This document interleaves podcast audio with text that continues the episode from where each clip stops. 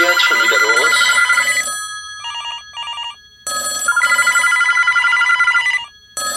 Ja, schönen guten Tag, Dr. Peng, Kundenservice, Betreuungsstelle. Wie kann ich Ihnen helfen? Ja, schönen guten Tag. Ich wollte nur mal äh, sagen, dass ich diesen Podcast da, den Sie machen, echt nicht so geil finde. Sorry. Äh, okay, alles klar. Äh, dann äh, danke auf jeden Fall fürs Feedback, ne? Ja, tschüss. Was für ein Vollidiot. Wie kann man so wenig Ahnung von Filmen haben? Dr. Peng, Dr. Peng, Dr. Peng.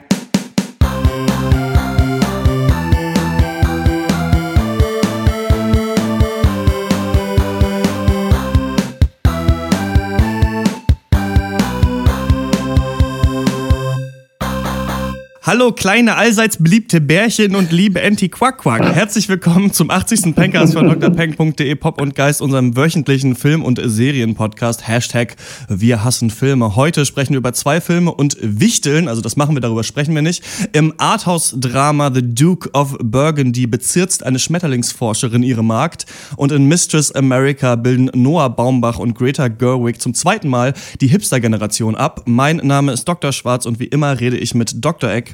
Schönen guten Tag. Dr. Snips. Hallo. Und Dr. Loco. Hallo. Hallo, sehr lange Pausen habt ihr gemacht. Das wird ein Spaß äh, beim Schneiden. Eigentlich wollten wir ähm, A Very Merry Christmas machen, das Netflix Weihnachtsspecial mit äh, Bill Murray. Ich habe gerade die E-Mail von Netflix bekommen. Ich stehe natürlich in engem Kontakt mit Netflix, dass es jetzt gerade rausgekommen ist. Also jetzt zur Aufnahmezeit äh, könnten wir es gucken, aber dann können wir den Cast nicht mehr aufnehmen, denn äh, das muss nachher weg. Deswegen haben wir uns entschieden, statt einem äh, weihnachtlichen Film doch einer weihnachtlichen Tradition nachzugehen, nämlich äh, dem Wichteln. Und ähm, wir wichteln dann nachher, nachdem wir die beiden Filme besprochen haben. Da müssen wir natürlich jetzt, damit wir im Cast äh, immer während wer anders redet, Zeit haben, ein Geschenk zu kaufen, ähm, kurz ziehen, äh, wer wen äh, bewichtelt. Und dann ähm, äh, das kurz ins äh, Mikrofon sagen. Ich fange mal an zu ziehen. Jetzt müsst ihr kurz weghören, dann sage ich dem Zuschauer. Ich habe Okay. Dr. Snips gezogen. Okay, ja. Jetzt, ja, jetzt könnt ihr ziehen. Ja, Ich habe hier äh, Dr. Loco. Äh, Kenn ich nicht, aber gut, bitte. Ja, ja. ja, ja. Okay, dann ziehe ich mal. Ist ja nur noch zwei übrig. Ähm, ach, Dr. Eck, alles klar. Ja. ja. Und, Und was äh, bleibt dann für dich übrig? Ja. Ich, ich will dir nichts schenken. Also ich, Schwarze Peter. So, alles klar, habt ihr gezogen? Ich habe ich hab die Ohren noch zugehalten. Kann ich wieder die Ohren. Äh, Ja, ja, alles ja, okay. geklärt. Alles klar, ich hab dann, eh ähm, Kopfhörer auf. Also. dann ähm, wichteln wir nachher. Dann, genau, ihr habt jetzt noch die Sendung lang Zeit, äh, Geschenke einzukaufen und dann werden wir nachher auspacken und gucken, was da drin ist. Denn man muss sich ja auch dem Hörer so ein bisschen annähern und mal so ein bisschen in deutschen Traditionen schwelgen und in weihnachtlichen Traditionen. Ne? Das nehmen wir ab jetzt alles mit. Karneval, Fastnacht äh, und Leichnam auch. und Leichnam ist ja Oder Aale Heiligen zum. Beispiel, da ähm, muss man äh, Aale angeln. Gut, äh, ich war gestern auf einer äh, Vernissage ähm, und Oh. äh, habe mir überlegt, weil ihr auch kreativ seid, was man eigentlich so, weil ähm, es sind ja immer so Freunde von Freunden, die dann irgendwo eine Vernissage gewinnen oder machen äh, können. Man fühlt sich immer an, als wenn man keine Ahnung hat von Kunst. Deswegen habe ich mich gefragt, was eigentlich so Sachen sind, die man auf einer Vernissage machen kann, um da äh, besonders zu punkten oder besonders dümmlich zu wirken. Ich habe mir, glaube ich, überlegt, das Dümmste, was ich mir vorstellen könnte, wäre wie Super Mario mit so einem Waha in das Bild reinzuspringen. Oder das zumindest zu versuchen. Ich glaube, da hat man die Nerd-Crew auf jeden Fall auf äh, seiner Seite, oder?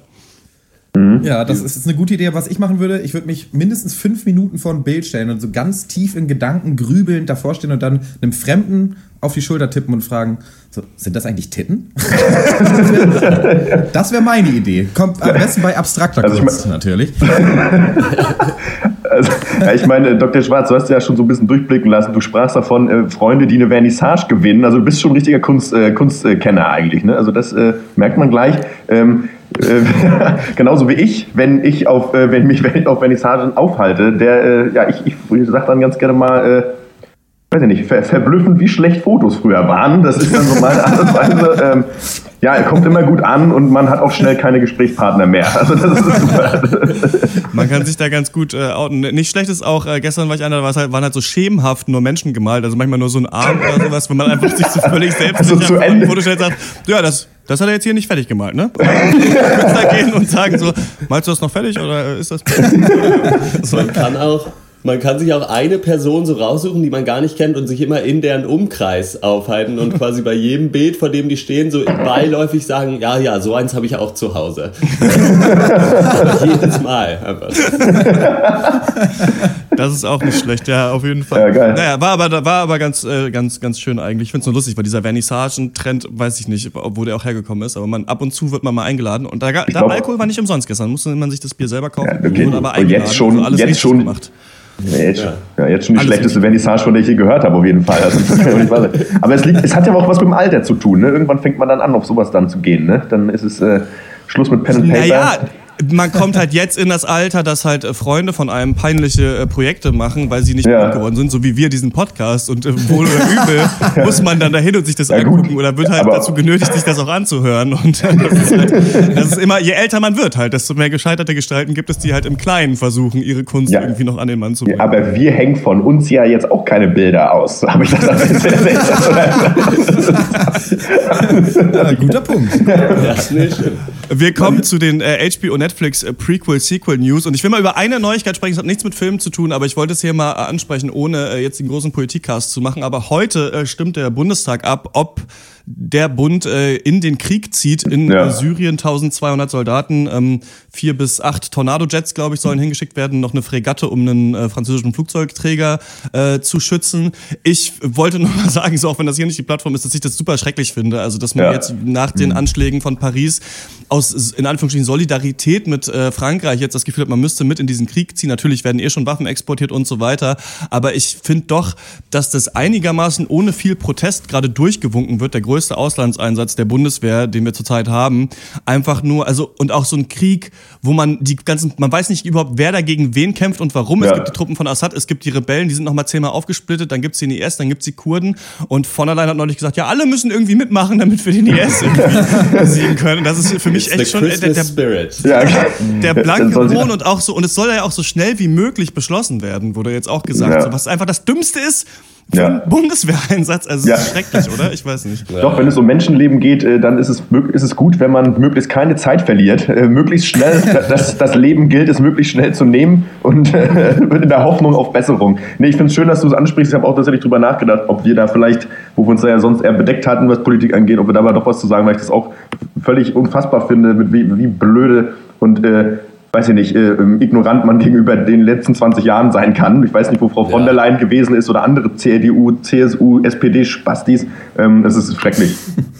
Ja, da braucht man nicht weiter drüber reden. Halt mal wieder ohne UN-Mandat, das hat ja auch Ja. immer schon wunderbar funktioniert. Ja. So, was, ja, und es soll, muss natürlich schnell Ja. gehen. So am Ende löst sich das Problem von alleine, wenn man nicht schnell genug äh, bombt. Nee, ich finde es halt so äh, krass, dass halt einfach ja nach 9-11 und dem Irakkrieg und da kriegt man ja jetzt auch so ein bisschen die Quittung halt mit den Ja. ganzen IS-Attacken. So einfach denkt, es wäre eine gute Idee.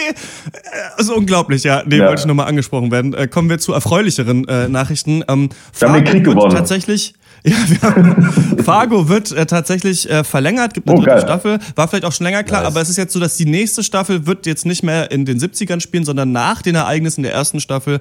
Und man weiß aber, es könnte sein, dass auch Charaktere der ersten und vielleicht auch der jetzigen Staffel dann nochmal vorkommen.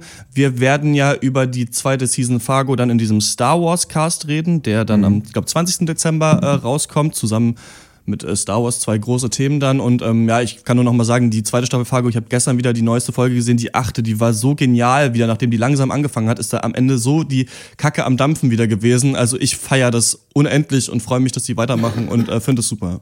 Ja, schön, dass du da dann doch nochmal aufgesprungen bist, weil Ja. wir waren ja alle ein bisschen skeptisch nach der ersten Ja. Folge. Ich ja auch. Und äh, aber was diese Serie macht, ich, also im Moment definiert sie für mich einfach richtig gutes äh, Fernsehen. Ist für mich, glaube ich, so, auf jeden Fall die beste Serie des Jahres, obwohl ich ja einen Artikel geschrieben habe, dem ich behaupte, dass Narcos die beste Serie des Jahres wäre. Aber nee, äh, der, der Rang wurde jetzt abgelöst. Ja.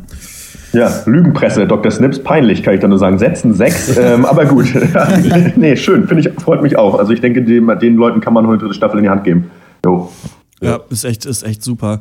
Ähm, die nächste Nachricht ist, dass Patton Oswald jetzt ähm, zu den Leuten von Mystery Science Theater 3000 äh, dazu stößt. Nochmal für alle, nochmal aufgewacht, lieber Hörer da draußen. Nochmal für dich, Mystery Science Theater, war eine Serie aus den 80ern und 90ern, äh, die in der Leute äh, Filme geguckt haben. In einer normalen Serienfolge hat man mit denen zusammen einen ganzen Film geguckt und die haben dumme Sprüche gemacht. Es ist herrlich lustig, es ist ein bisschen Hit or Miss und manchmal erträgt man dieses Comedy-Format nicht auf eine ganze Filmlänge, finde ich, sondern manchmal nur eine halbe Stunde. Aber es wird jetzt ja. wieder rausgeholt mhm. und Patton Oswald wird eben einer dieser Roboter, Roboter sein, der dann da äh, lustige Sprüche macht. Den kennt man als Spence aus King of Queens, ist ja auch so ein Comedian in, in den USA. Ja. Ich, ich hatte mal diesen Artikel über ihn gelesen, wie sich Nerdkultur verändert hat, dass man früher halt ein richtiger Nerd sein musste und dann auf Conventions gehen, um überhaupt an bestimmte Bücher und Filme ranzukommen. Und jetzt kannst du halt übers Wochenende einfach die ganze Geschichte des Hip-Hops dir anhören und bist halt ab, ab dem nächsten Montag dann Nerd. Das fand ich auch ganz ja. clever geschrieben. Ähm, habt ihr mal mehr von dem geschaut?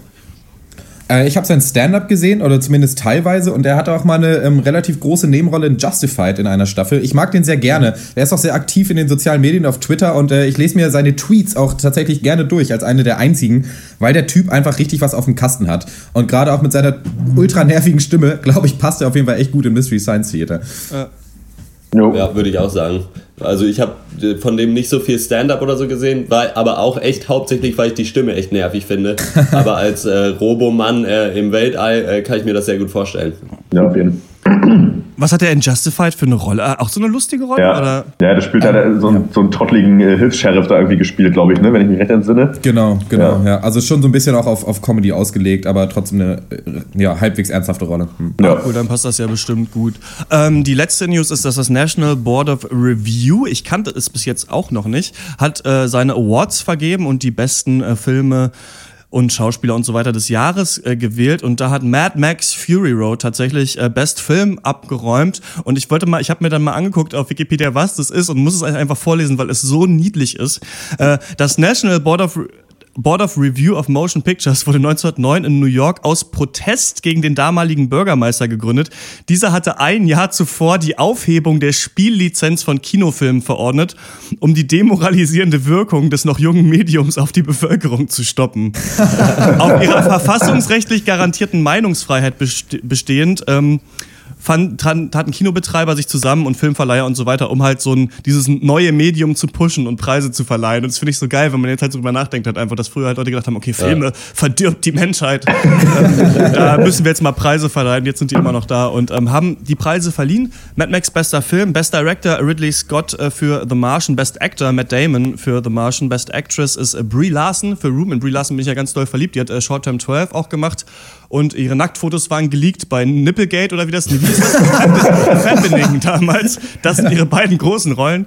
Ähm, dann äh, Supporting Actor äh, Sylvester Stallone für Creed, das ist dieser neue ähm, Rocky-Film, der bei uns nächstes Jahr rauskommt und dann ähm, noch Supporting Actress Jennifer Layson Lay for the Hateful Eight Screenplay, ähm, Tarantino auch für The Hateful Eight. Also man sieht, ich finde eigentlich ein ultra langweiliges Feld bis jetzt, was man da so sieht. Also Matt McFury, mhm. klar, auf jeden Fall verdient seine Preise, aber dass Sylvester Stallone für einen Rocky-Film nochmal einen Preis gewinnt, dass Ridley Scott für The Martian Preis kriegt. Also der ist eingeschlagen, der Film. Aber ist schon krass, oder? Also pff, gar nicht so die dollen Sachen, finde ich. Mhm. Ja, nee, also ja. finde ich, aber ja gut, aber es kam auch noch nicht so viel dieses Jahr. Ich meine, klar, in unserem Jahresendcast werden wir die ganzen Highlights der letzten Oscars auch noch mit drin haben, aber wenn man die mal ausklammert, dann, ich weiß nicht, dann gibt es wahrscheinlich nur noch Blockbuster und Sylvester Stallone irgendwie. Aber trotzdem finde ich es cool, es dass Mad Max zum besten Film werden ja. kann überhaupt. Dass wir uns in einer Zeit befinden, wo ein krasses Action-Spektakel bester Film werden kann. Das finde ich cool. Mhm. Ja. Ja, das freut mich auch. Also ja, absolut. es ist halt interessant. Also ich habe das Gefühl, das habe ich auch letztes Mal schon gesagt, dass jetzt am Jahresende eigentlich wüsste man so jetzt schon, was die Oscar-Filme sind und wann die kommen. Ich habe aber nur The Revenant noch auf der Uhr und alle anderen Sachen, auch Joy und Carol und weiß ich nicht, was es alles für Filme noch gibt. Das wirkt alles so gefühlsduselig.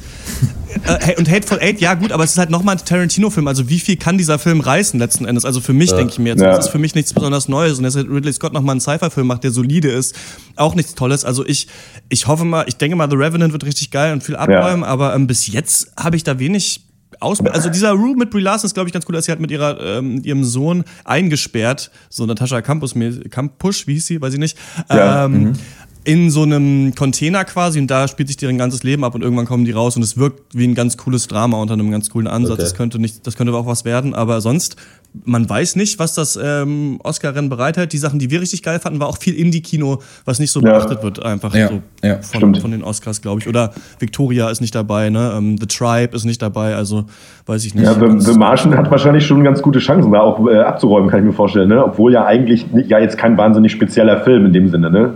Also es war super solides Blockbuster-Kino, aber ja mehr auch nicht. Äh, ob, man, ob Matt Damon da noch irgendwie weitere Preise für seine Schauspieler abgreift, bin ich auch gespannt. Also ob da, wer da bei den Oscars berücksichtigt wird, weil ich finde ja, Ja, das ist halt Matt Damon. so, ähm, ich ich habe ihn natürlich schon zweimal in Person getroffen, deswegen kann ich das natürlich auch sagen. Also das ist halt so. Ja, also das ist er, er verkleidet. Ich habe mal genauer hingeguckt. Das ist ein Kostüm. Hat er Astronauten, Astronautenhelm auf? Nee. Nee, nee. Hier, wir, können ja, wir haben ja hier Luft. Wir haben ja hier Luft auf der Erde. Okay. Ach, dafür ist der Helm. Achso, das Luft nach oben. Dann ähm, haltet euch äh, fest, wir kommen zu einem Segment, was es schon ein paar Mal gab, aber erst jetzt sein eigenes Intro äh, sein eigen nennen darf. Und das ist die Hörerpost. Ja, schönen guten Tag, Dr. Peng, Kundenservice, Betreuungsstelle. Wie kann ich Ihnen helfen?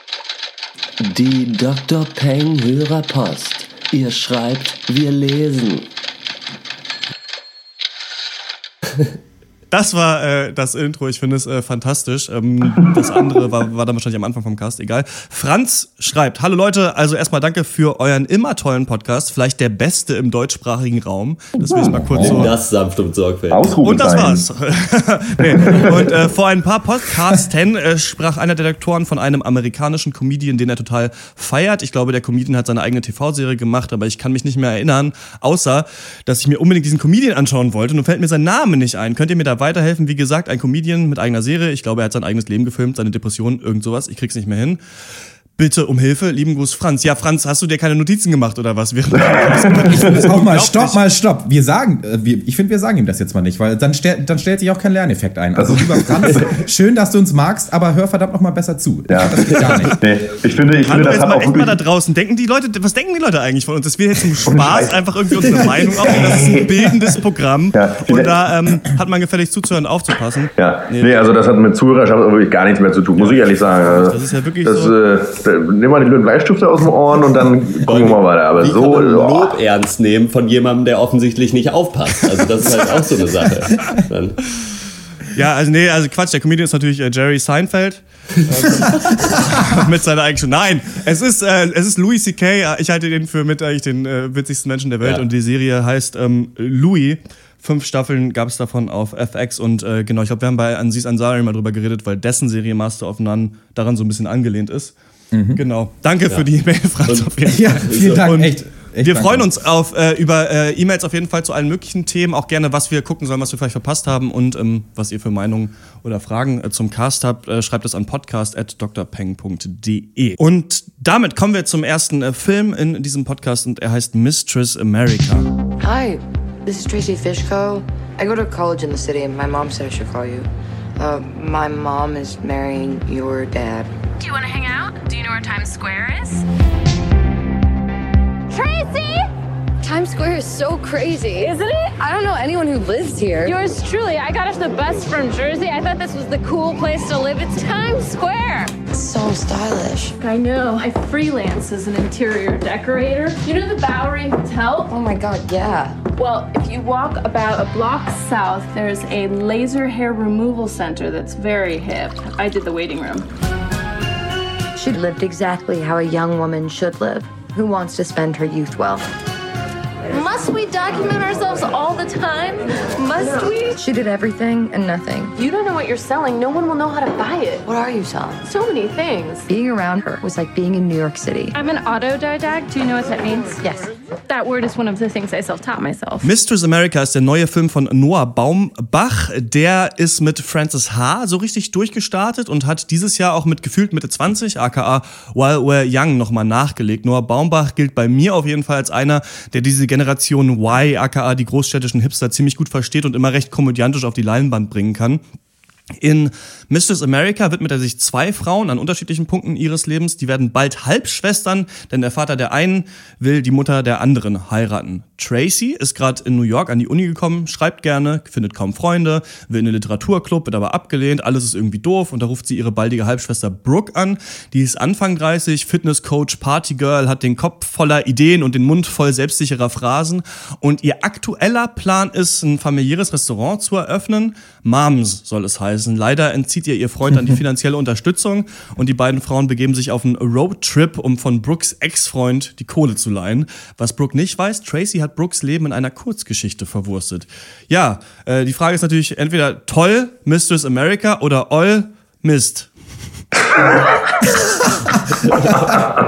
oh Mann, du lässt dich keinen aus. Nee, aber ich, äh, was ich sagen möchte, weil das ja schon der zweite Film ist von Noah Baumbach, äh, den wir hier im Cast besprechen, bin ich auf jeden Fall ich, bin, ich fühle mich qualifiziert, um zu sagen, Mistress America ist mal wieder ein klassischer Baumbach. Also ein klassischer Baumbach. Und äh, das bedeutet für mich in dem Fall, dass die Einzelteile mega stark sind, aber das Gesamtwerk für mich teilweise echt schwächelt. Und Mistress hat wirklich tolle Charaktere. Ich finde, der Humor hat gestimmt. Dieses Abbild der Hipster-Generation, wie du schon gesagt hast, das ist so unglaublich treffsicher. Und trotzdem kam eben der Zeitpunkt, an dem der Film angefangen hat, mich zu nerven. Wo ich, also das war ungefähr nach der Hälfte, wo ich dachte so, okay, Noah, was du bis jetzt gemacht hast, das war geil, das war stark, aber jetzt geh damit irgendwo hin. Jetzt so, mach was, komm, komm, komm. Und dann macht er aber nichts. Äh, mehr, nicht mehr so viel, zumindest bis zum Ende. Und das ist aber der, ähm, was ich besser fand als zum Beispiel bei Gefühlt Mitte 20, weil das Ende fand ich nochmal richtig stark und hat mich dann auf jeden Fall versöhnlich gestimmt. Ähm, wie ging euch das? Ja, also ich finde auch, dass der Noah Baumbach einfach so ein guter, guter Beobachter so unserer Generation ist und äh, schafft da schon so zu pinpointen, was so wichtige Trades sind. Das finde ich halt schön. Also, ne, also die Sachen stimmen halt einfach so genau wie mit diesem Familienrestaurant. Das ist halt genau so Berlin-Mitte, Prenzlauer Berg, was ich so auch erlebe und das finde ich halt herrlich. Das passt halt. Ähm, mir geht es aber ähnlich trotzdem wie Dr. Snips am Ende, dass das so gut irgendwie viele Sachen sind, kriegt er das dann aber äh, insgesamt ja. dann doch irgendwie nicht so smooth zu Ende und das, das, das daran hapert es dann. Ein Film Noah. äh, oh Mann. Ja, die Story ist halt ein bisschen zu langweilig vielleicht oder einfach insgesamt nicht so geil, aber es geht hier, finde ich, auch einfach mehr um diese Charaktere und die sind schon einfach schön irgendwie überzeichnet, aber eben liebevoll und größtenteils auch sehr witzig. Insofern, ich hatte eigentlich schon viel Spaß dabei, den zu gucken. Es hat mich jetzt nicht so gestört. Im Mittelteil zieht es ein bisschen, aber man muss auch sagen, der hält sich schön kurz. Also ich glaube 84 Minuten oder so. Ja. Länger hätte es auch auf keinen Fall sein dürfen. Insofern äh, war ich da schon sehr versöhnlich einfach, dass ich gesagt habe, okay, es geht hier halt um viele Witze und viele davon sind auch stark konstruiert so, mhm. ja. aber sie funktionieren halt trotzdem. Und insofern ist es eigentlich eine runde Nummer, finde ich. Ist halt so quirky Indie-Comedy und das funktioniert eigentlich erstaunlich gut sogar. Ich glaube, Noah Baumbach, wie wir jetzt alle gesagt haben, der hat irgendwie immer das gleiche Thema. Ich habe die alten Filme von ihm nicht gesehen, aber dieses Abbilden der Hipster-Generation, Generation Y oder sowas oder des aktuellen Zeitgeistes ist ja immer drin und er nähert sich dem Thema immer auf andere Arten. Also bei Francis H., der Film ist bei weitem nicht so witzig wie dieser Film und auch wie While We're Young. Der ist ein bisschen düsterer und ähm, ja, zeigt eigentlich auch so eine, so eine strugglende, ich glaube, sie ist Tänzerin eigentlich und ähm, spielt halt viel in WGs und so weiter und sieht so, dass eigentlich niemand so richtig vom Fleck kommt man sich dieses Leben in Brooklyn eigentlich auch nicht leisten kann. Dann While We're Young hat ja diese Komponente aufgemacht, dass du eine junge Generation hast, so Anfang mit 20er und diese ältere Generation, der Anfang 40-Jährigen. Und ja. ähm, Mrs. America zeigt jetzt eben so zwei Teile derselben Generation. Und das finde ich eigentlich ganz cool, weil ich finde den Charakter der Brooke der gefällt mir richtig gut. Also diese ja, Mischung mhm. aus Hipster, urbanem Hipster-Kram und aber auch schon so diesem Businessmäßigen, dass man jetzt auch schon bei manchen seiner Freundinnen so ein bisschen sieht, finde ich, wenn man selber älter wird, dass halt Leute anfangen, jetzt äh, richtige Jobs zu haben und so weiter und sich auch da so ein bisschen äh, ähm, ausloten müssen. Was ich mich auch so frage, das ist gerade so eine Thematik, gerade jetzt, wo ich wieder nach Leipzig gezogen bin aus Bayreuth, ähm, ist, dass wir ja in unserer Generation ganz viele Sachen feiern, die aber irgendwie eigentlich die Sachen sind, die unsere Eltern auch machen, nur es ist, hat alles nur so ein anderes Label oder ist ein bisschen anders. Also man geht jetzt mhm. Burger essen zum Beispiel, zwar nicht mehr bei Mc's, sondern bei irgendeinem Burgerladen um die Ecke. Oder man trinkt halt keine Fanta mehr, aber irgendwie eine Rhabarberbrause von irgendeinem lokalen äh, äh, Ding. So, man würde nie Bauer werden, aber selber was anpflanzen ist super cool. Also das sind alles mhm. so Sachen, äh, oder eine Firma gründen zum Beispiel, wie langweilig klingt das, aber ein Start-up hochziehen ist irgendwie das neue Ding. Und das finde ich ja. eigentlich so witzig, dass ich, dass natürlich die Sachen sind alle ein bisschen nachhaltiger, ein bisschen intelligenter, cool, aber auch oft auch nur so derselbe Scheiß. Das finde ich ganz witzig. Deswegen sehe ich diese Thematik gerne. Ich weiß aber nicht, wie viel Baumbach noch zu erzählen hat. Ich fand an Mistress America ganz cool. Ich finde, der Film ist zackiger und kurzweiliger als die anderen Filme von ihm. Ja. Also sind viel mehr so Gags per Minute und Leute, mit denen ich das geguckt habe, meinten auch, die hätten nicht immer alles verstanden, was gesagt wurde. Ich habe natürlich jeden Witz sofort verstanden, der da kam. Und das hat mir ganz gut gefallen ich mochte auch die Charaktere äh, total gerne, nicht nur Brooke, sondern ich fand auch, ähm, wie heißt die, Tracy, ganz geil, weil die so verloren ist an der Uni, aber sie ist nicht so dieser typische Außenseiter, denn sie weiß eigentlich schon, worauf sie Bock hat und worauf nicht, ist leider ja. aber gerade nur in einem Umfeld, wo sie das nicht findet. Und ich finde, ja. das kennt man selber eigentlich auch. Also wenn man in eine neue Stadt kommt oder in, an eine neue Uni und an Leute gerät, mit denen man jetzt rumhängt, obwohl man weiß, eigentlich sind das nicht so richtig meine Leute, aber ich weiß eigentlich schon, was ich will. Also das fand ich auch ganz gut gezeichnet. Ähm, trotzdem, da würde ich euch fragen, es der Film bildet ja so ein bisschen die Generation ab und dann geht es zu ihrem Ex-Freund zurück aufs Land, in dieses Haus. Und das spielt ja. dann ganz lange des Films und wird immer absurder und abstruser, bis es echt so absurd äh, ist, dass es nicht mehr authentisch wirkt. Also da wird ganz klar überzeichnet, dass dann alle sich, die da, da sind, auch der Nachbar und sonst wer und die schwangere Frau, die auch noch gerade da ist, äh, sich auch noch interessieren für diese Kurzgeschichte und so weiter. Und dann fragt man sich, okay, was ist hier los? Ich finde, es funktioniert einigermaßen und ist ganz cool, lässt den Film aber so ein bisschen zu affig wirken.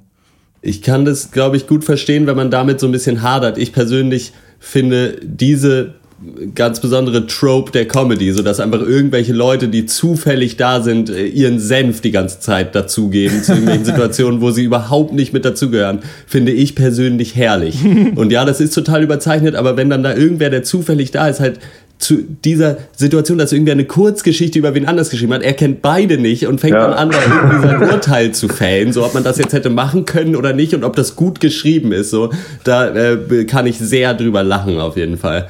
Und ja, was ich auch cool fand, was du schon gesagt hattest, so dieser Twist auf dieses Ding, so ja, jemand kommt neu ans College und äh, findet da nicht so richtig Freunde, fand ich hier sehr erfrischend, dass es halt nicht so ist, dass sie keine Freunde finden könnte, so weil sie sozial irgendwie komisch ist oder so, sondern einfach, dass sie halt auf die Leute da keinen Bock hat, so weil mhm. sie die meisten halt kacke findet. Das fand ich, also da findet man sich auch sehr wieder, also oder ich zumindest.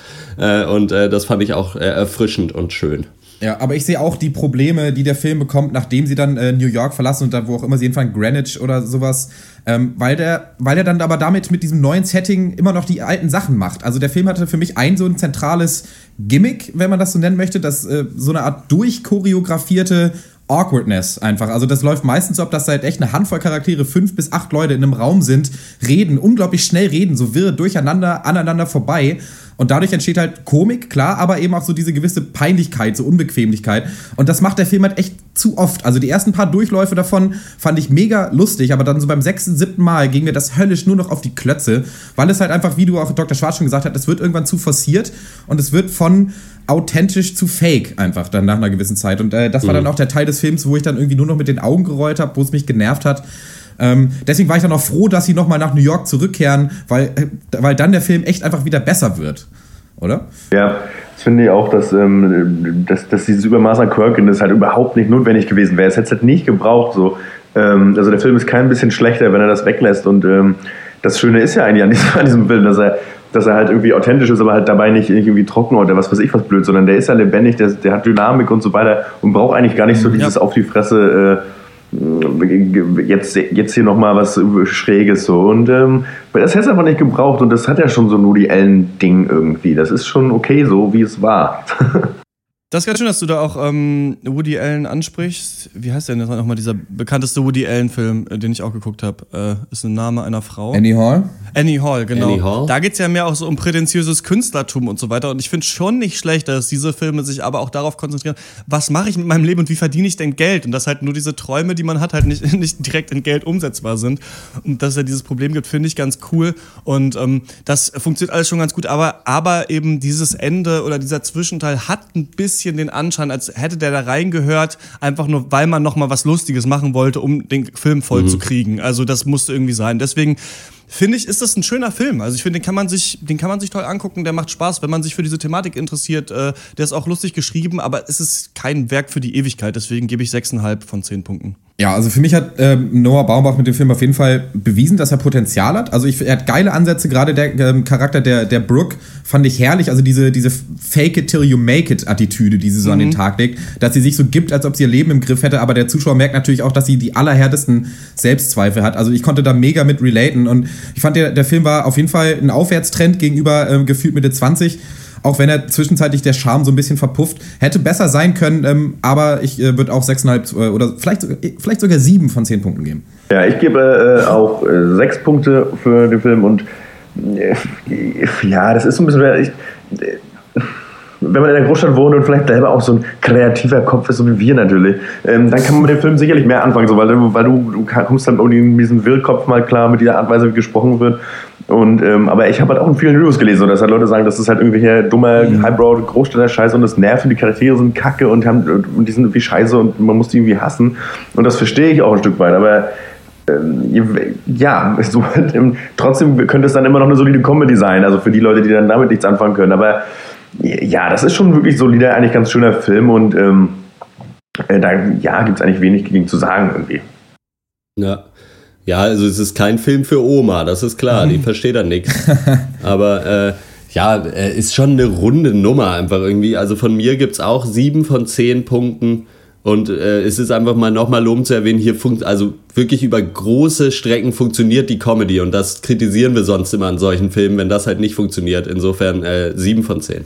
Ähm, nicht, der heißt nicht The Duke of Burgundy, er heißt The Mistress America, ist erst ab nächsten Donnerstag in den äh, deutschen Kinos, kann man schon auf Video on Demand Guten Morgen. Was ist eure Meinung zum Film? Fandet ihr ihn gelungen oder fandet ihr ihn beschissen? Schreibt uns an podcast.drpeng.de. Und wir kommen zum nächsten Film und das ist The Duke of Burgundy.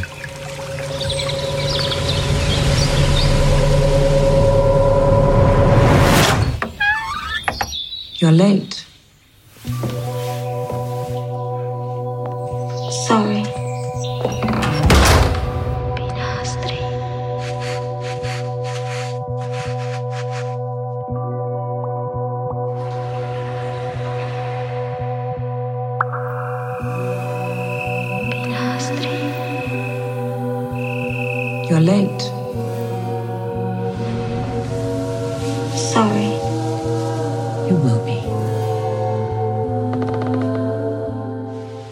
Duke of Burgundy ist ein Arthouse-Drama von äh, Peter Strickland und erzählt in ja, ziemlich weich gezeichneten Bildern äh, eine Liebesgeschichte zwischen der äh, sehr dominanten, äh, Achtung, Lepidopterologin, äh, für euch Dullis da draußen, das heißt natürlich Schmetterlingsforscherin, äh, Cynthia heißt die, und ihrer devoten Bediensteten Evelyn. Und die Beziehung der beiden ist durchaus liebevoll, hocherotisch teilweise, und aber wie schon angedeutet, dreht sich bei den beiden eben alles um Dominanz und Unterwerfung. Und äh, die Methoden, äh, in denen sie das ausleben, werden auch ähm, mit der Zeit zunehmend extremer und gefährlicher. Und das Ganze wird eben ausgespielt in so einem echt schwer definierbaren Setting, finde ich. Also irgendwo zwischen Realität und Fantasie. Also in der Welt des Films existieren zum Beispiel keine Männer. Also es, nicht, es ist nicht so, dass keine Männer vorkommen. Es existieren keine Männer. Und auch alle Frauen, die es da gibt, scheinen sich eigentlich fast ausschließlich entweder mit Schmetterlingsforschung oder der Herstellung von Fetischmöbeln zu beschäftigen. und auch so räumlich und zeitlich äh, bleibt das alles auch sehr vage. Ja, ähm, ja, hat euch der Film gefesselt? oder, äh, oder ist alles, was zurückbleibt, doch nur der leichte Nachgeschmack von Urin? ähm, das ist mal wieder für mich so ein Arthouse-Film, äh, den man einfach als Kurzfilm hätte rausbringen können, der auf gar keinen Fall für mich getragen hat, über eine Stunde 40 Minuten. Ähm, ist, ich war da erst nach einer Viertelstunde schon draußen, dann habe ich verstanden, was, was so der Dreh ist, mit dem sie diesen Ja. Film erzählen wollen, fand den dann ganz spannend, aber für mich sind hier, wurde sich hier zu viel ausgeruht auf Bildern von Schmetterlingen und Bildern von dem Setting und der Musik und dann nochmal fünfmal Wiederholen des Themas, sodass man irgend, also ich hatte immer das Gefühl, ja, ich weiß jetzt, was ihr von mir wollt, was passiert denn dann? Und dann äh, am Ende wird es halt so halb aufgelöst, das ist ja auch die alte Arthouse-Kunst, so ein bisschen eine Halbaussage zu treffen am Ende des Films.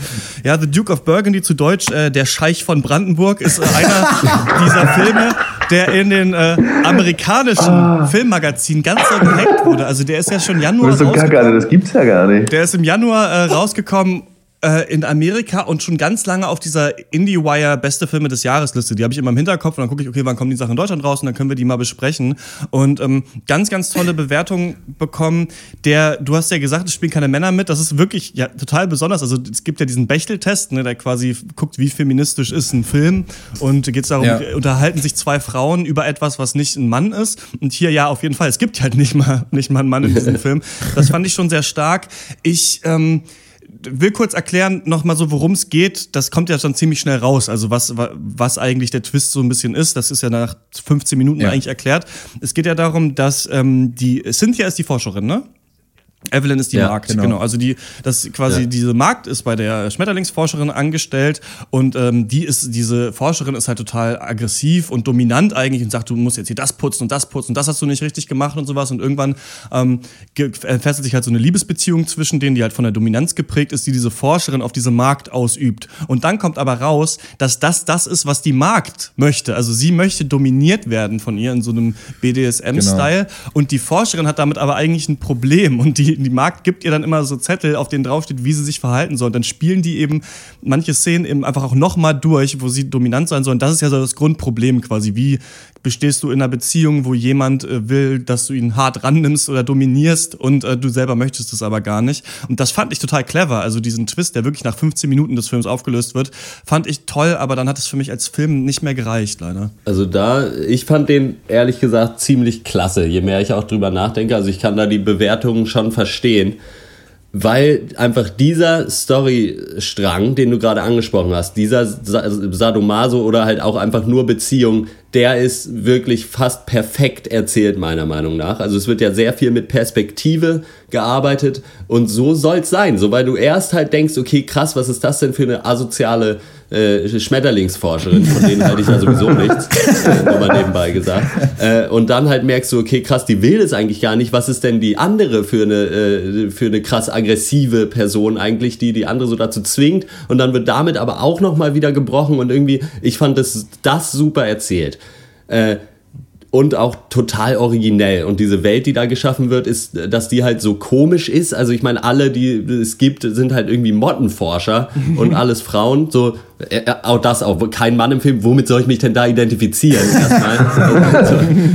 so, nee, äh, und diese Welt ist aber trotzdem irgendwie total glaubhaft und irgendwie auch schön. Und das hat mir sehr gut gefallen das gesagt, ist das halt schon einfach teilweise so richtig schön mit der dicken Arthouse-Kelle ins Gesicht. So, wenn dann erstmal drei Minuten lang irgendwelche Schmetterling-Close-Ups zu irgendwelcher komischen Musik kommen.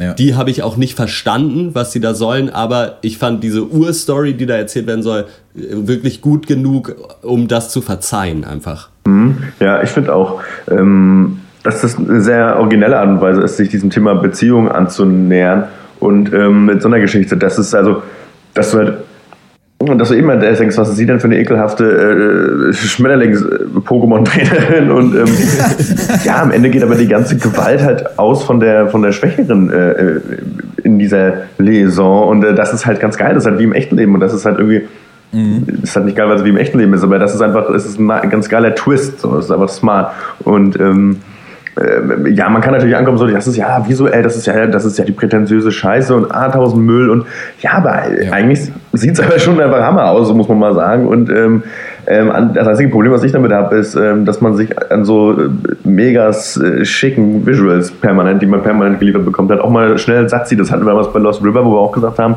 jedes Bild steht irgendwie für sich. Es ist äh, manchmal auch zu viel, manchmal braucht man eigentlich auch wieder die belanglose Scheiße, um äh, äh, dann wieder anderes, also um, um dann wieder ja, das wahre Schöne auch nochmal noch wertschätzen zu können. Ne?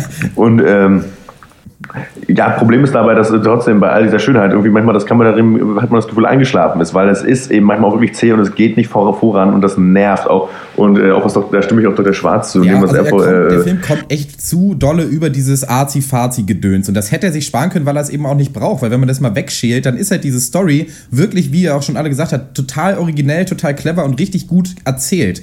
Und äh, ich glaube, dadurch, ich habe oft Probleme mit Arthouse-Filmen, weil ich halt keinen richtigen Zugriff bekomme, weil ich keinen Einstieg sehe. Aber hier hatte ich den. Hier wusste ich, ähm, was, da, was ich da sehe. Ich konnte teilhaben an dem Film. Ist auch für mich ein Problem mit Arthouse, dass sie den Zuschauer für mich oft aussperren irgendwie. Aber hier habe ich das Gefühl, ich habe das gecheckt. Ich habe das verstanden. Ich bin da mit dabei. Und der kommt natürlich sehr langsam aus den Puschen schon und ist auch echt anstrengend zu gucken teilweise. Aber das Setting hatte für mich auch schon seine Berechtigung, weil es eben schon so der Ansatz ist, der ganze Film ist diese Beziehung und alles andere ist nicht nur unwichtig, sondern nicht echt. Und das, diese, diese Welt, in der sie leben, ist nicht echt. Und ich fand das bildlich schön umgesetzt. Also gerade diese Millionen von toten Schmetterlingen, äh, diese riesige verlassene Villa, wo sie nur zu zweit hausen. Und auch sie gehen ja oft so auf diese Schmetterlingsforschungstagungen oder Vorträge. Äh, und da sitzen im Publikum, wenn man genau hinguckt, teilweise tatsächliche Schaufensterpuppen anstelle von echten Leuten. Und ich fand, echt? das war ah, ja. ja. und ich fand, das war so eigentlich echt super durchgezogen und ich hatte auch riesen Spaß bei dem Film, äh, was ich echt nicht geglaubt hätte, nachdem ich äh, ein paar Reviews dazu gelesen habe. Was ist denn mit dieser Schmetterlingsthematik? Ist es einfach nur, weil so Arthouse-Sprallos das geil finden, halt äh, sich zu sagen, wir machen jetzt ein Haus und da sind überall tote Schmetterlinge und das ist ja irgendwie cool und gruselig? Oder, also das Einzige, was mir hier einfällt, ist halt, dass der Schmetterling natürlich eigentlich was Wunderschönes ist aus der Natur, aber halt dann von diesen Forschern halt äh, so angepinnt wird an die Wand als Trophäe quasi und dass man sowas mhm. wie auch so Fesselung oder sowas, dass Liebe eigentlich was Schönes ist und dann Gewalt ausgesetzt ist oder der andere für einen nur da ist zur Belustigung oder sowas. Ich weiß nicht, irgendwie sowas sehe ich hier, aber habt ihr Habt ihr irgendeine Theorie, also dass ihr sagen könnt, ist es genau das? Deswegen sind ja Schmetterlinge und eine nicht funktionierende SM-Beziehung?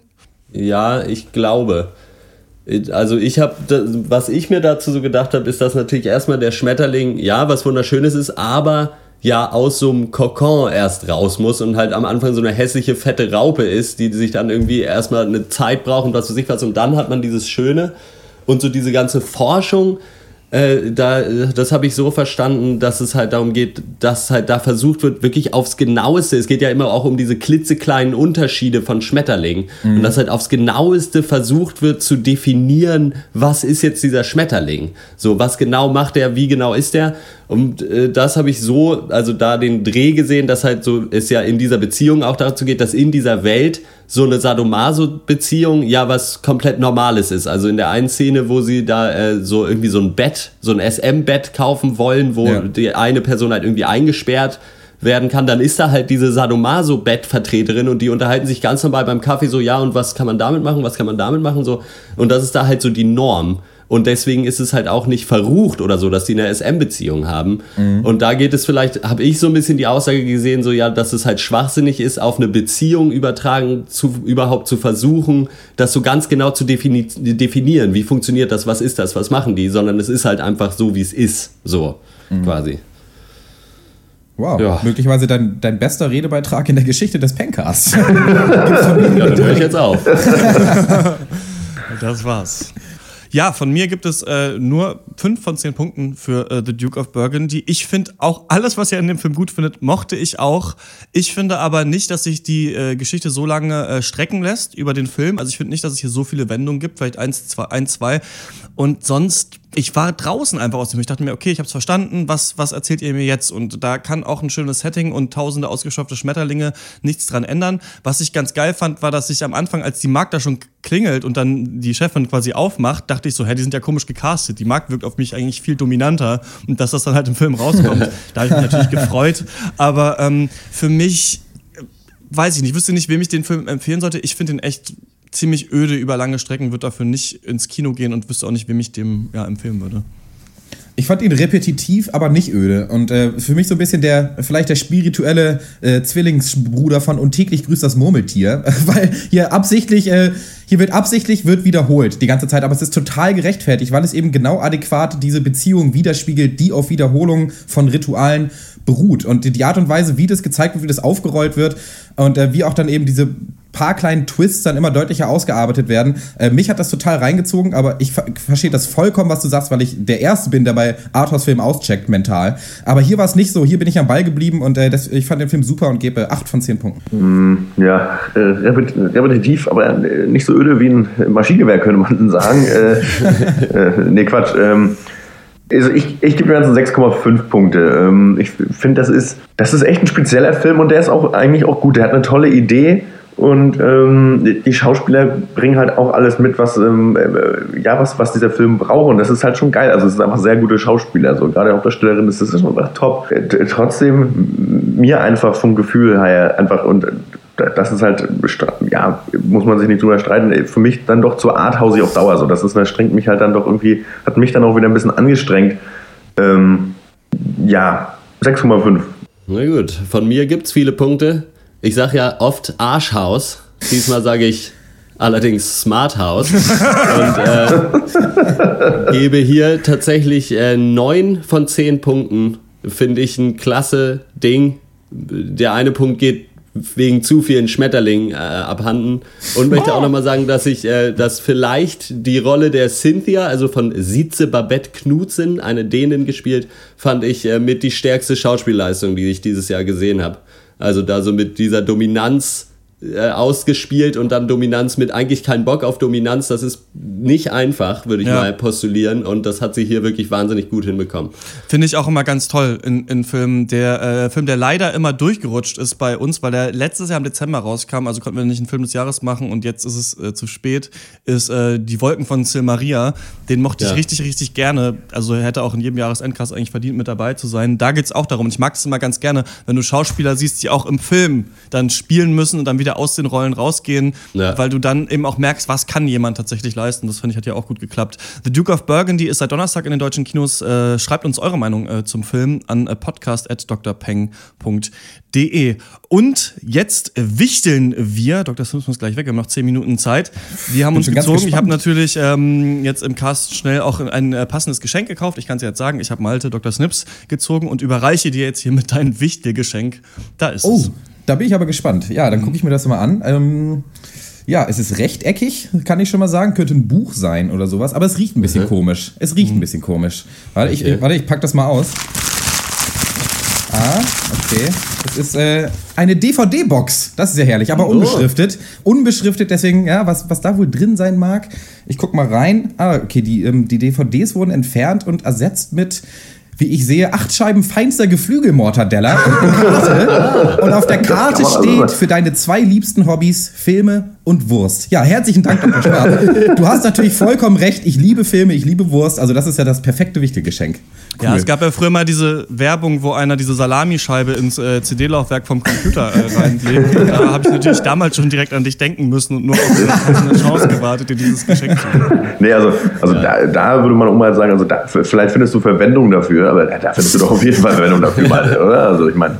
Ja, ich habe gerade einen neuen Laptop und da passt es natürlich auch herrlich dazu. Also den wüsste ich nicht, wie man den besser einweihen kann als mit einer äh, gediegenen Ladung Geflügelmodder, der dann im DVD Aber nicht acht Scheiben Binge essen, ne? Die hebe ich mir auf, die hebe ich mir auf.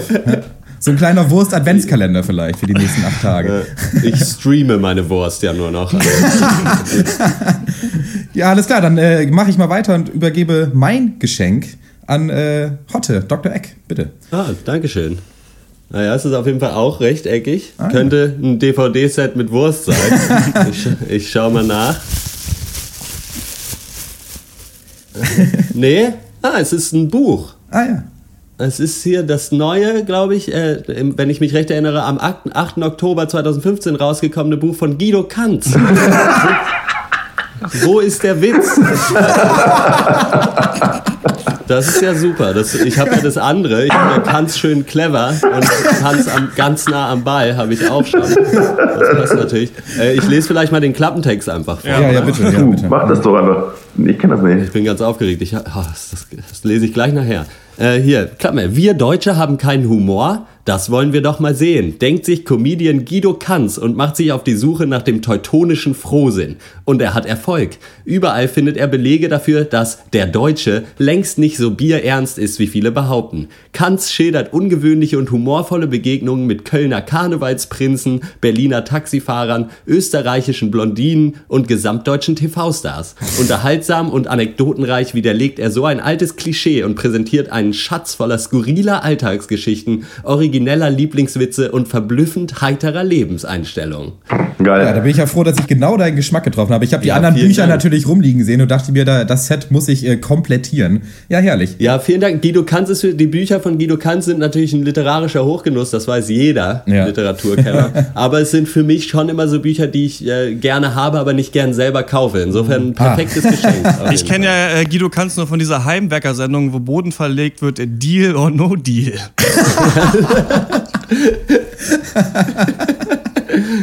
ja. Guter, ne? Aber es ist auch so, das Papier kann man auch aufheben und wunderbar als Tapete auch später benutzen. Ne? Also deswegen ja. muss man nur einmal glatt bügeln und dann geht's. Ja, vielleicht, vielleicht dann auch mal für uns wieder ein neues Segment, ne? So ein bisschen Heimwerker-Tipps oder, oder so. Also, ja, ja top. Ja, ja, ähm, äh, ja, soll ich dir das dann einfach mal mein ja, Geschenk dann rüberreichen? Hier so einfach mal kurz, ich gebe dir das hier mal so. Bitte. Oh, das ist aber ganz schön matschig und uh, okay, mal gucken. Ähm, ich pack's mal aus. Ach, ist das hier, was so bei McDonald's? Ach, das ist selber gemacht. Das ist ein selbstgemachter naja, Fischmeck. Also. Das ist ja nicht schlecht. Das trifft sich. Oh, das ist ja richtig schön mit Remu und Zwiebeln. Ach, Ah, und du hast da anstatt Patty hast du Fischstäbchen drauf. Ja, ich habe nämlich heute Morgen tatsächlich, äh, ich habe ja den ähm, RSS-Feed von chefkoch.de abonniert und tatsächlich äh, das Rezept gesehen, wie man sich astrein selber einen Fischmeck machen kann. Man muss nur ah. Burgerbrötchen kaufen und dann ein bisschen Remo und Zwiebeln drauf und drei Fischstäbchen. Äh, dem Göger hat sehr gemundet und auch die, Kinder mochten es gerne. Und äh, das machen wir dann auch mal wieder. Das ist sehr schön. Ich beiß mal kurz rein. Mhm. Ja, mir, mir, mir wäre jetzt wichtig, äh, ist es denn noch gut? Ja, ich, ich war da ein bisschen besorgt, ehrlich gesagt. Ja, also ist ich meine, Fischmeck heißt ja eigentlich auch Filet au Fisch, ne? Und das ist ja, das mhm. ist ja das, das neue äh, Branding. Hier steht jetzt noch Fischmeck drauf. Äh, naja, gut. das ist ein perfektes Geschenk, glaube ich. Ja, wohl bekommst, wohl bekommst, sag ich mal. Also. Das wäre sehr schön. Mal gucken, welche äh, Weihnachtstradition wir im nächsten Cast äh, machen können. Ähm, und äh, jetzt kommen wir zur Abschlussrunde. Äh, was hat uns sonst popkulturell äh, oder anderweitig bewegt? Ich gehe ja gerade ein bisschen unter die Spieletester für Detektor FM. Kriege jetzt immer Sachen zugeschickt und außerdem ist auch Sale beim PlayStation Network. Deswegen kurz meine Meinung zu drei Sachen. Just Cause 3, nicht so geil. weiß ich nicht. Es gibt immer diese, heutzutage diese Open-World-Spiele, wo immer gesagt wird, ja, und du kannst alles machen. Aber ich will nicht alles machen. Ich weiß auch nicht, warum ich im richtigen Leben nicht alles machen. Gut, okay, bei Just Cause geht es halt darum, Sachen abzuballern das Setting, das ist das einzig Geil. Interessante eigentlich, ist, dass ähm, das, das ist ja so ein Open-World-Spiel, wo du halt ganz viele Basen einnehmen musst, das von so einer Diktatur beherrscht wird, aber es spielt in Medici Basen. und das ist so eine Mischung aus Italien und Spanien. Und das finde ich nicht schlecht, weil diesen, bei diesen Ballerspielen wird auch immer so angekreidet, dass es halt immer im Nahen Osten spielt oder sonst wo oder in Mexiko. Und äh, das ist eigentlich ganz witzig, dass sie sich hier Spanien rausgenommen haben. Dann ähm, Metal Gear Solid 5 ist, glaube ich, ganz toll. Splinter Cell in der Open World und äh, Bloodborne, The Old Hunters ist auch ganz gut gewesen. Was ich auch noch sagen will, der Star Wars-Film kommt ja bald raus und deswegen, wir machen ja hier immer Kino jede Woche und jetzt gucken wir die alten drei Star Wars-Filme und das heißt, ich habe nochmal jetzt auf Beamer äh, Krieg der Sterne geguckt, den ersten und zwar in einer, ich sag's jetzt mal, Version, die es nur online gibt und nicht zu kaufen. Das ist eine Fan- Restaurierung, die quasi HD ist, mhm. aber wie die Filme damals auch ins Kino gekommen sind. Denn George Lucas hat ja immer ganz viele Sachen reingeschnitten in seinen neuen Filmen ja. und irgendwelche 3D-Animationen und so weiter, die jetzt total schäbig aussehen, weil es halt 3D-Effekte von 1998 oder so sind. Und drei Sachen, die mir zu Star Wars aufgefallen sind, die ich nicht mehr im Kopf hatte. Einmal ist, wie lustig ist denn dieser Film? Also ich habe so hart gelacht zwischendurch. Meine Lieblingsszene ist, wo die da in dieser Müllquetsche sind und C3PO schafft es halt, die anzuhalten und dann freuen die sich halt und schreien und er sagt halt so, oh no, they've all died, weil er halt denkt, die schreien gerade, weil sie sterben.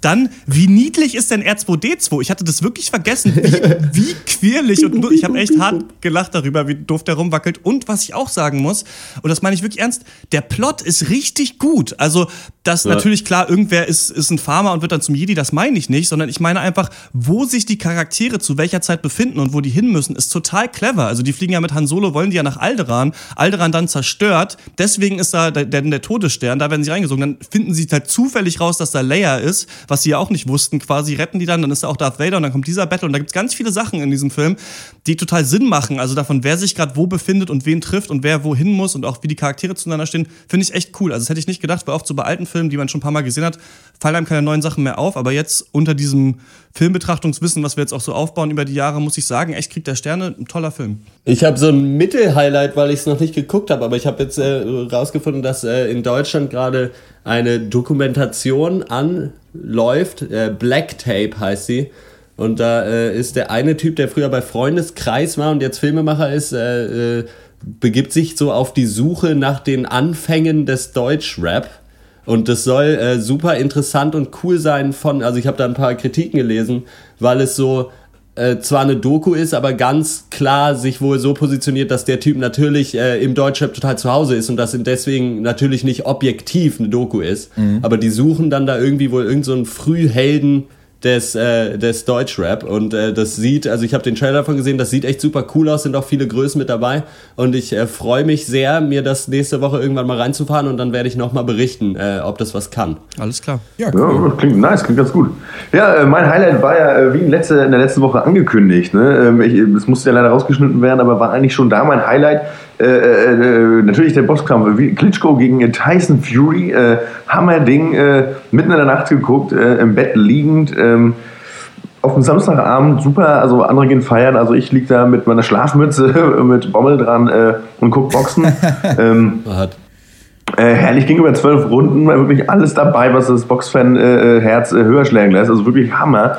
Und äh, ja, aber das äh, scheiß auf den Kampf, ne? Klitschko hat verloren, was schrecklich ist, weil äh, natürlich bei jedem Treffer blutet mir das Herz. Ne? Das, ich leide ja mit. Ne? Also, das ist ja wirklich, also, naja. Und das Geilste war ernsthaft, dass halt am Ende, als der Kampf vorbei war und äh, der, äh, eben dieser Riesen, dieser zwei Meter Riese, dieser Brite, der einfach wirklich spricht wie so ein richtig so ein Standard-Goon aus irgendeinem Guy Ritchie-Film, halt Hammer, äh, fängt auf jeden Fall an, äh, mitten im Ring dann für seine äh, wasserstoffblondierte Frau mit Dollarzeichen auf der Jacke, also irgendwie Aerosmith zu singen, ja, Don't Wanna Miss a Thing. Und das war halt so Fremdschirmfaktor hoch 1000 und dann äh, war es auch Zeit für mich umzuschalten. Alter Schwede. Oh. Also wirklich, es war, es war wie, eigentlich äh, wie Southpaw, äh, äh, nur dass seine Frau noch lebt. Ja, von mir eine ganz kurze, knappe Musikempfehlung. Ich muss mich mal wieder als harter Captain Yesteryear outen, weil ich jetzt äh, erst jetzt auch auf diese PB-RB Hipster-Mugge, auf diesen Synth-Pop-Zug endlich aufgesprungen bin und höre jetzt so Quatsch wie Woodkid und Chad Faker und wie die ganzen Affen heißen.